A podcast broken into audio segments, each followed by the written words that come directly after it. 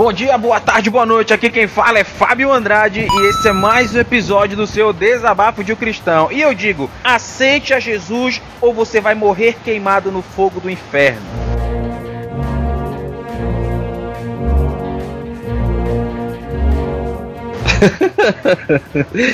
O cara já chega botando o evangelho do terror pra galera, velho. É isso aí. E quem fala é Pedro Andrade e você é tão pecador que ele precisou morrer e tão amado que ele estava feliz em morrer. frase de. de uh, como que é o nome dele, velho? Uh, Timothy Keller. Timothy Keller. Ei, eu vou te falar. Pra começar esse podcast, caros ouvintes do DDUC, numa, numa. Acho que era numa quarta-feira mais ou menos, às seis da manhã, é o horário que eu levanto com a minha esposa para nós fazermos nossas atividades físicas matinais, né? Seis da manhã a gente vai e tal. E aí, perto da a caminho da academia, seis da manhã, quando eu estacionei o carro, descendo, que aí a academia é perto da universidade onde eu dou aula, né? Aí quando eu tô chegando na academia, um, um homem, um homem branco, acho que 1,80m, cabelo castanho, calça jeans, sandália e uma blusa, né? Uma blusa regata. Assim, olha, pegue uh, aceite a Jesus ou você vai queimar no fogo do inferno. E me entregou um panfletinho. Caraca. Aceite a Jesus ou você vai queimar no fogo do inferno. Aí eu peguei aquele panfleto, fui andando pensando. Eu, na verdade, eu nem li o panfleto. O panfleto, se eu não me engano, falava de salvação. Falava de salvação. Mas eu nem me liguei no panfleto. Eu fiquei olhando, lembrando do, do olhar sério do cara, dizendo aceite Jesus ou morra no fogo do inferno fiquei pensando, caramba, que tipo de evangelho é esse, né? Fiquei muito me uhum. perguntando, é, porque aí eu fiquei lembrando um pouco da minha, da minha infância. Mas antes da gente começar a entrar nesses pormenores, antes da gente entrar aqui, aí eu fiquei pensando assim, peraí, mas aceite Jesus ou morra queimado no fogo do inferno? Se eu sou mesmo amado, por que Deus me queimaria no, no fogo do inferno. Eu fiquei pensando muito nisso. E aí, caro ouvinte, pra gente não ter nenhum tipo de problema teológico entre eu e o meu querido Pedro, nós vamos. Eu tava pensando sobre isso aqui, meu cara. Eu, não, não... eu já estava pensando que você vai arranjar treta. Não, não, não, não, não. Nós vamos abordar esse episódio é, é, tratando dos eleitos, certo? Ah, ok, ok, ok. Vamos fechar a ideia, né? Vamos fechar a ideia. Vamos fechar a ideia. Há de argumentando tanto. Há de argumentando tanto. Você quer falar alguma coisa antes da gente entrar no episódio, meu, meu caro jovem padawan? Jamais, meu cara. Eu jamais interromperia sua brilhante introdução. Deixe da sua graça. Então você aí, ouvinte do DDC, fique pensando. Fique pensando na frase que o cara me disse na frente da academia. Aceite Jesus ou morra queimado no inferno.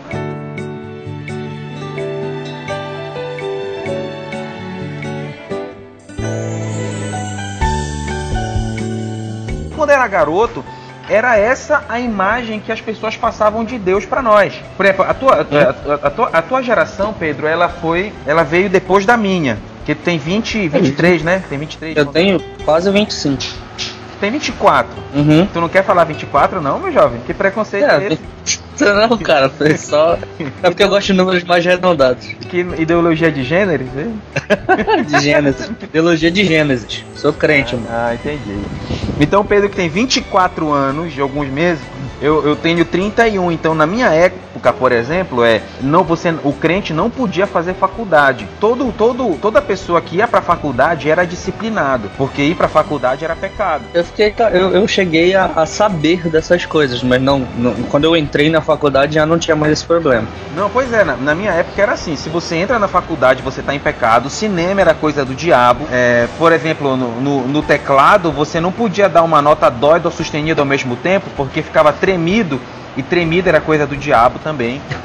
é, então vim de uma de uma de uma de uma educação cristã onde se você faz o bem, Deus te abençoa, se você faz o mal, Deus está automaticamente apto para te castigar, entendeu? O, o, mal, entre aspas, né? O, que era interpretado como mal. Sim, sim. Se você faz algo contrário ao que era entendido como bíblico, como correto, Deus uhum. automaticamente te castigava. Então eu cresci, eu, eu confesso para você, Pedro, e para você ouvinte do DDC, que muitas vezes eu tenho dificuldade em ver Deus como um pai amoroso, porque foi essa a educação religiosa que eu recebi. Então, uhum. todas as vezes que eu faço alguma besteira, porque eu sou ser humano, eu sempre imagino, meu Deus, agora eu vou bater o carro. Ai, meu Deus, agora alguém vai roubar meu celular. Ai, meu Deus, agora alguma coisa vai acontecer de errado. Deus vai me. Eu, sempre, eu tenho isso porque essa foi a educação que incutiram em mim.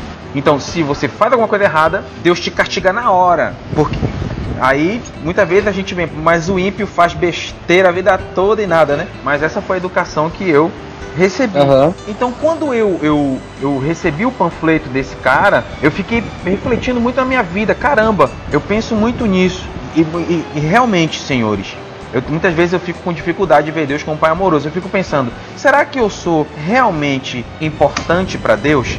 E aí, Pedro, o que, que você pode começar falando aí? Tá, então, vou, vou, tentar fazer esse background que tu fizeste também, pra galera poder entender as duas gerações aqui. Porque a gente não é tão distante em relação à idade, né? Tu tens 31, uh, eu, eu tô com 24, faço 25 em julho desse ano. Então, assim, não é uma diferença tão grande, mas é uma diferença considerável. São 7 anos aqui, basicamente. Então, o que acontece é, é eu peguei um, uma certa transição da tua geração para a geração de hoje. Onde o que acontece? Na tua geração existia algo pesado, um julgo muito forte, um julgo quase farisaico, digamos assim, uh, sobre uh, os ombros da maioria dos cristãos. E quando eu estou colocando aqui maioria dos cristãos, uh, eu tô, eu tô, eu tô pensando eh, em, em, todas as denominações possíveis, tá? Tanto pentecostais quanto as igrejas que o pessoal costuma chamar de igrejas geladas, né? Tipo batistas e presbiterianas, porque olha. E cara, eu sou quase presbiteriano também, só que do, dentro de uma igreja pentecostal, então é mais ou menos assim. É só uma referência para o pessoal entender. Entendi. Semi-desviado, na verdade. Fala sério. Então, o que acontece é o seguinte: eu peguei essa transição, tá? Que acontecia em todas as igrejas, porque antigamente nas igrejas históricas também não podia ter bateria, por exemplo, entendeu? Que era pecado, era errado. Uh, e, e, eu peguei um pouco desse dessa tua levada e um pouco mais velho já, eu peguei um pouco da, da geração extremamente liberal que a gente tem hoje, que às vezes me irrita. Não sei se tu te, se isso te incomoda também. É, me incomoda o, o, o quão, o quão ah, liberalizada é a coisa, saca? Ah, pode tudo, tá de boa, saca? Não, não tem problema. Pode fazer igreja com púlpito de prancha de surf, que não tem problema, esse tipo de coisa. Sabe por quê? Sabe, agora que tu falou, agora que tu falou isso, eu fiquei pensando. Sabe por que a, a, a geração de agora é totalmente liberal? Porque essa geração de agora liberal era aquela geração que era reprimida na minha época. Então essa galera que era reprimida na minha é. época disse, no dia que eu for pastor, eu vou cortar isso. Só que os caras cortaram demais. Pois é, acabaram, acabaram exagerando, né? Acabaram passando um pouco.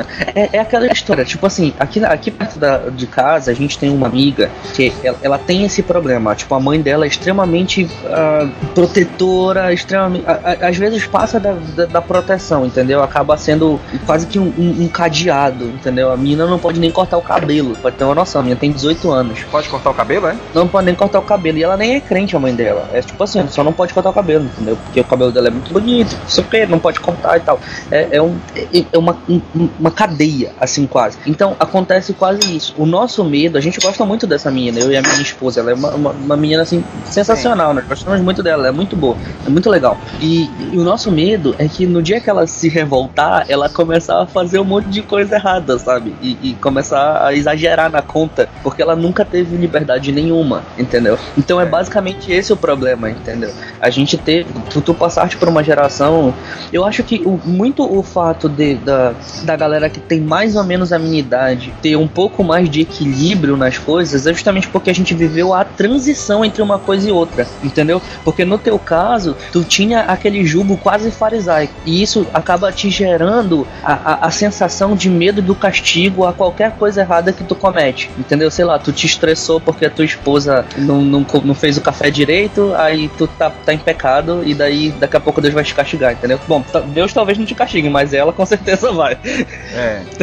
então, tu, tu, tem esse julgo farisaico e tem a galera que é extremamente liberal de hoje. Então eu, eu vivi os dois mundos, entendeu? Eu vivi, teoricamente, o melhor, digamos assim, dos dois mundos. Então eu acabo tendo um pouco mais de equilíbrio, entendeu? Nas minhas conversas com o Willy, acho que a galera que escutou os podcasts mais antigos talvez já tenha ouvido o Willy aqui com a gente. Uh, a gente sente isso, entendeu? A gente sente que tem uma galera um pouco mais velha que a gente, que é um pouco pesada no jugo, e uma galera mais nova que também já não tá nem aí pra vida. E a gente é aquele meio que tamo lá o juiz apartando as duas coisas, saca? Pra não ter porrada dos dois lados. Sei como é. Entendeu? Então é basicamente isso. O meu background, pra galera entender mais ou menos por que, que eu tô falando o que, eu vou falar aqui nesse podcast, é esse. Eu vivi a transição entre essas duas coisas, entre o jugo farisaico que existia antes. Eu tô usando farisaico porque é, é, é mais fácil de você entender e também eu não preciso ficar explicando muitas coisas durante muito tempo, tá? É, é só um termo. Mas é, viveu esse jugo pesado e também eu, eu, acabei vivendo a liberalidade que a gente tem hoje, que às vezes é muito prejudicial, entendeu? E, então eu, eu, tenho um pouco desses dois mundos aqui na minha cabeça, no meu coração. É só, é, fico pensando, né? Por exemplo, teve uma época, eu já acho que eu já comentei isso em algum momento anterior, que foi a época de 2011, 2012, assim, que foram Olha, para mim os, os, anos piores da minha vida foi 2011, 2012 e 2014, né? Que foram momentos que quebrei a perna, eu fui demitido, ou então sofri o diabo numa empresa aí. Então é, é pode crer. Eu lembro então, dessa, desse tempo. É, então eu, eu era momentos que eu orava, eu orava e cada vez as coisas ficavam piores, entendeu? Por exemplo, em 2011, é, quando eu recebi uma. quebrei a perna e fui demitido por ter. Eu fiquei é, duas semanas de, de licença, porque eu quebrei a perna, rompi ligamento e tudo. E aí, por ter ficado duas semanas de licença, me demitiram. Aí eu fui para uma outra empresa e tal. Aí recebi uma proposta muito boa dessa outra empresa. Aí eu fui orar a Deus, eu vou ou não vou? Deus disse: não, não quero que você vá. Aí eu não fui. Aí por eu não ter aceitado, me demitiram, né? É só resumindo a história porque eu já contei em podcast anteriores. E aí fiquei desempregado. Foi uma, uma loucura na minha vida. Então toda vez que eu sofri. Eu vou te dar uma sugestão, eu acho que os ouvintes vão concordar comigo. Quando tu estiver editando esse podcast, pra, quem, pra quem não sabe, quem tá ouvindo é o Fábio que edita o podcast, tá? Sabe aquelas músicas que tocava na Márcia Goldschmidt quando a pessoa tá contando uma história bem triste? Entendeu? Coloca, coloca de fundo isso que vai ficar ótimo, sério, cara. Vai ficar muito bom. Fica, cola em mim que eu vou botar, vou botar, vou até baixar daqui a pouquinho aí. É muito bacana que passa? Eu sofria pra caramba, então toda hora eu me perguntava, rapaz, mas Deus me ama mesmo. Porque não é possível que tanta desgraça aconteça por alguém fazer a vontade de Deus e não acredite tanta coisa aconteça é, com alguém que Deus ama, com um eleito, né, para colocar teologicamente assim para não ter briga contigo.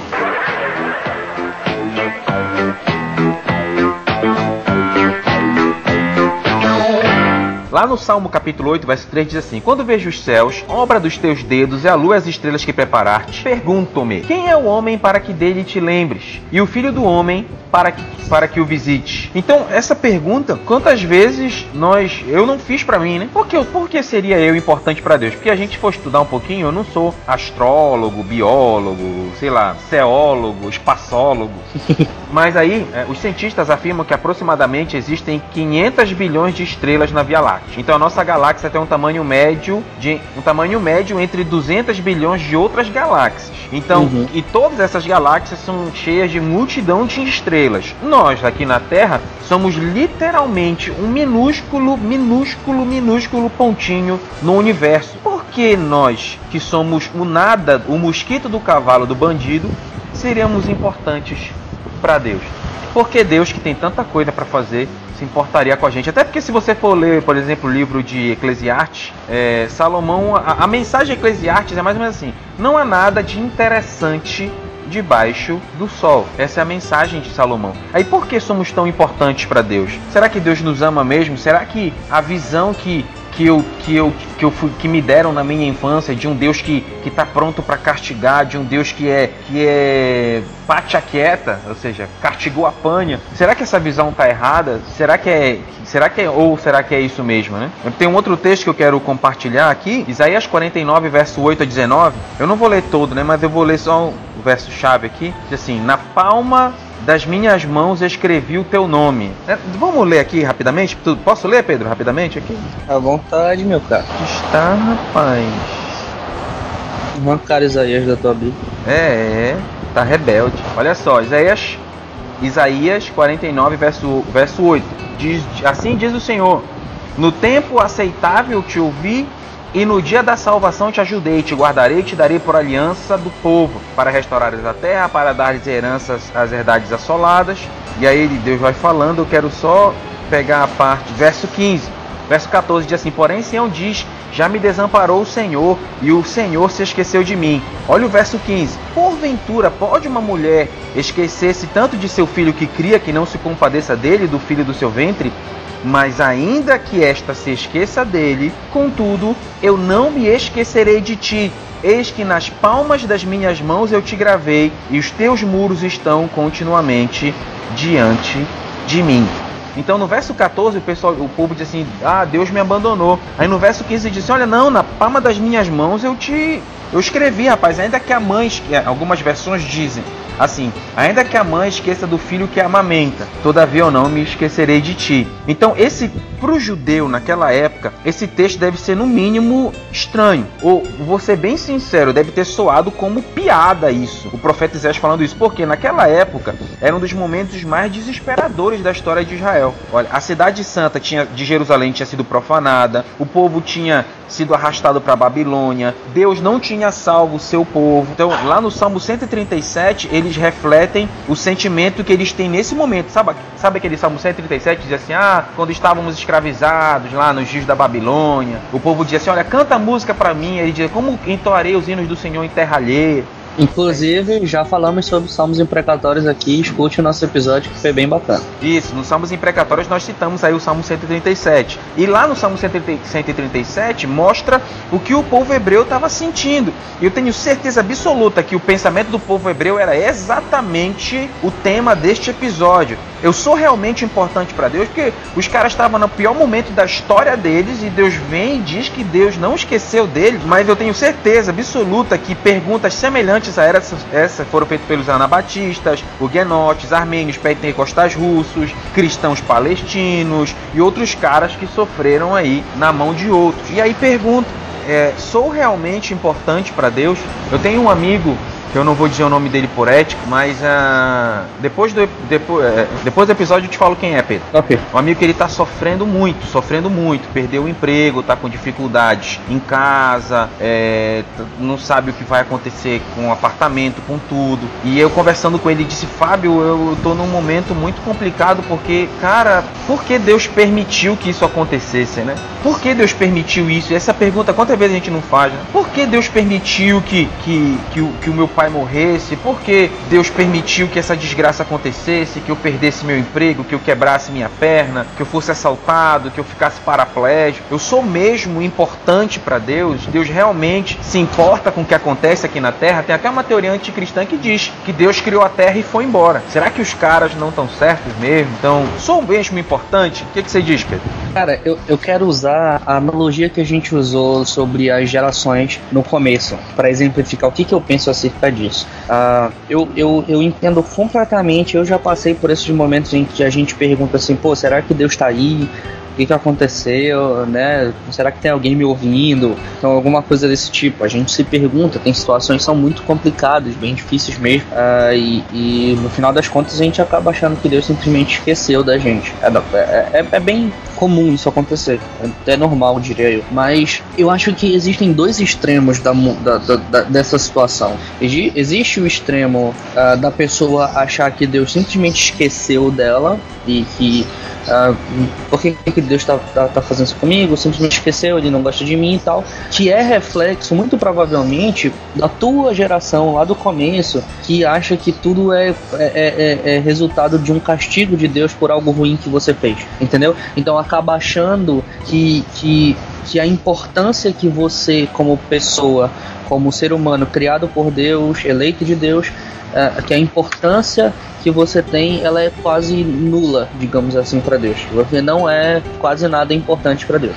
E tem o outro extremo, que é o extremo que se indaga e às vezes até afronta Deus, dizendo que ele não deveria ter deixado que esse tipo de coisa acontecesse, porque eu sou escolhido, porque eu sou uh, cristão, porque eu dou meu dízimo fielmente, porque não sei o que. E esse é o outro lado da moeda. É a galera que já acha que é importante demais para Deus, que tem uma importância exagerada, entendeu? Porque eu, eu, eu, eu sinto muito avisar para você que está escutando. Eu sei que você estava provavelmente esperando um conforto nesse podcast, mas é, você é importante para Deus, é, mas não o suficiente para você encarar ele de frente. Porque Deus não precisa de você em momento algum. Ele não necessita de você. E tem uma galera que acha que não é nem um pouco importante para Deus e acaba se achando Uh, o último biscoito do pacote. Eu, eu, eu, uso essa, essa, essa metáfora ao contrário, porque o último biscoito do pacote é sempre todo quebrado, tá? Então acaba se achando a pessoa menos importante do mundo e tem a outra galera que acha que é importante demais para Deus e que nada deve acontecer com quem é crente, porque a gente é um escolhido, que a nossa história não acaba aqui e a gente pode estar tá chorando agora, mas amanhã a gente vai sorrir, entendeu?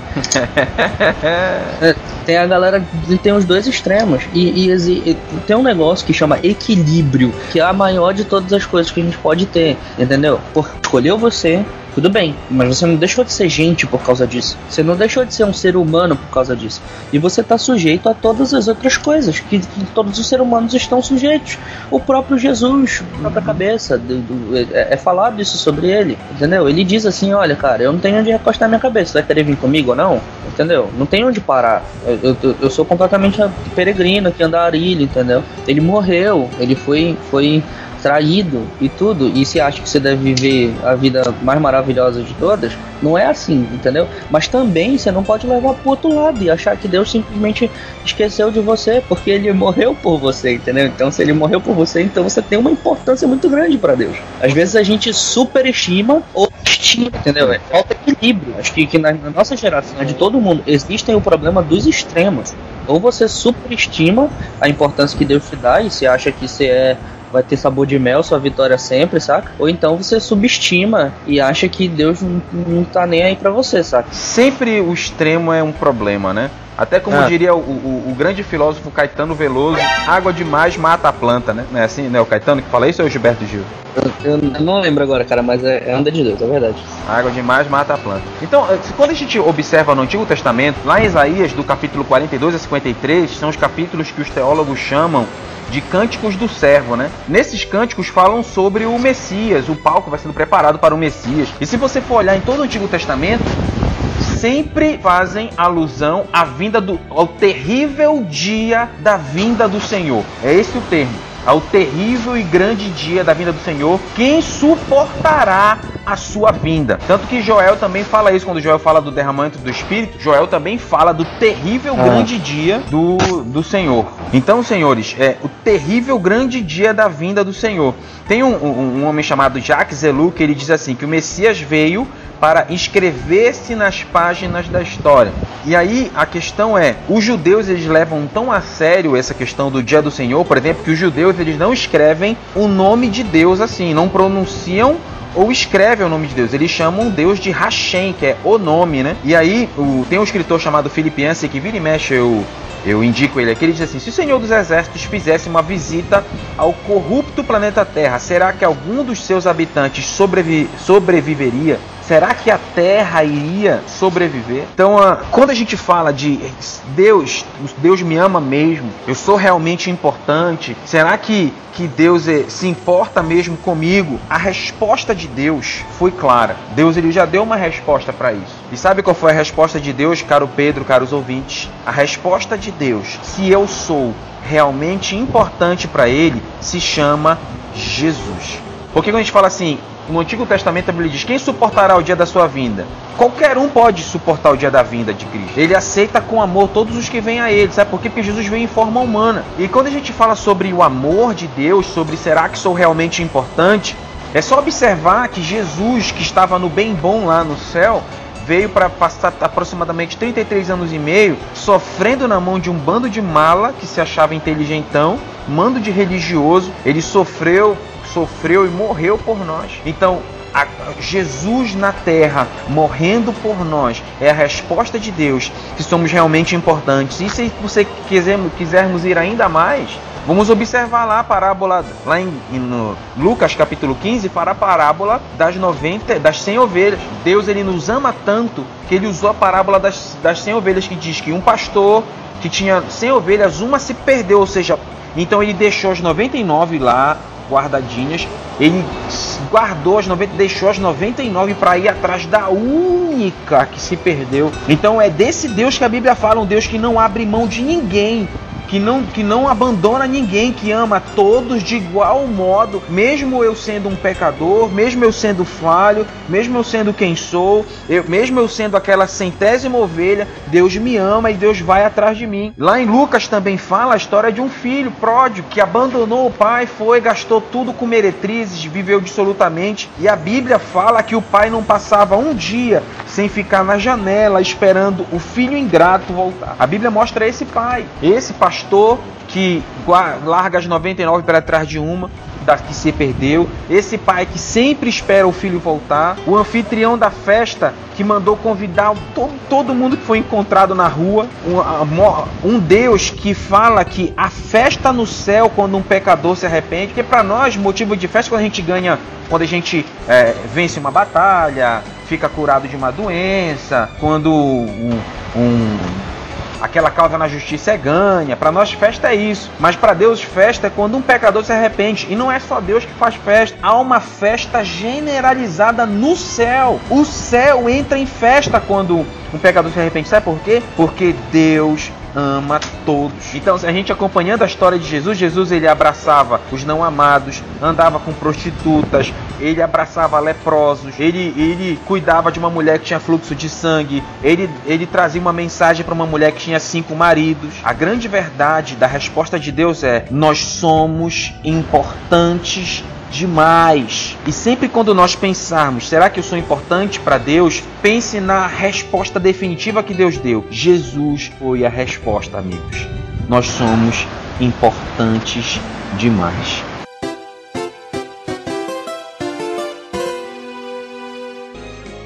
É isso aí, galera. É, antes de terminar o episódio, eu quero falar que nós temos o nosso site, tá? desabafodemcristão.com.br. Vai lá no nosso site, tem mensagens escritas, tem é, mensagens, é, nossos podcasts. Nós estamos também lá no no Facebook, Facebook, uh, facebook.com.br desabafo de um cristão. Então, interage com a gente no Facebook, interage com a gente lá no site. Indique se esse podcast tem sido uma bênção na sua vida, indique a outras pessoas. É, participe com a gente, interage com a gente nas redes sociais. A gente tem o nosso, nosso é, WhatsApp, nós temos o nosso grupo no Telegram. Nosso grupo no Telegram é um pouquinho mais para avisos e anúncios, mas também nós, de vez em quando, faz, tem, tem algumas tretas que são por lá. Mas aí fique à vontade para estar com a gente, para interagir. Então, Deus abençoe obrigado por aguentar a gente. Eu sei que não é fácil. Então, até a próxima, galera. Valeu!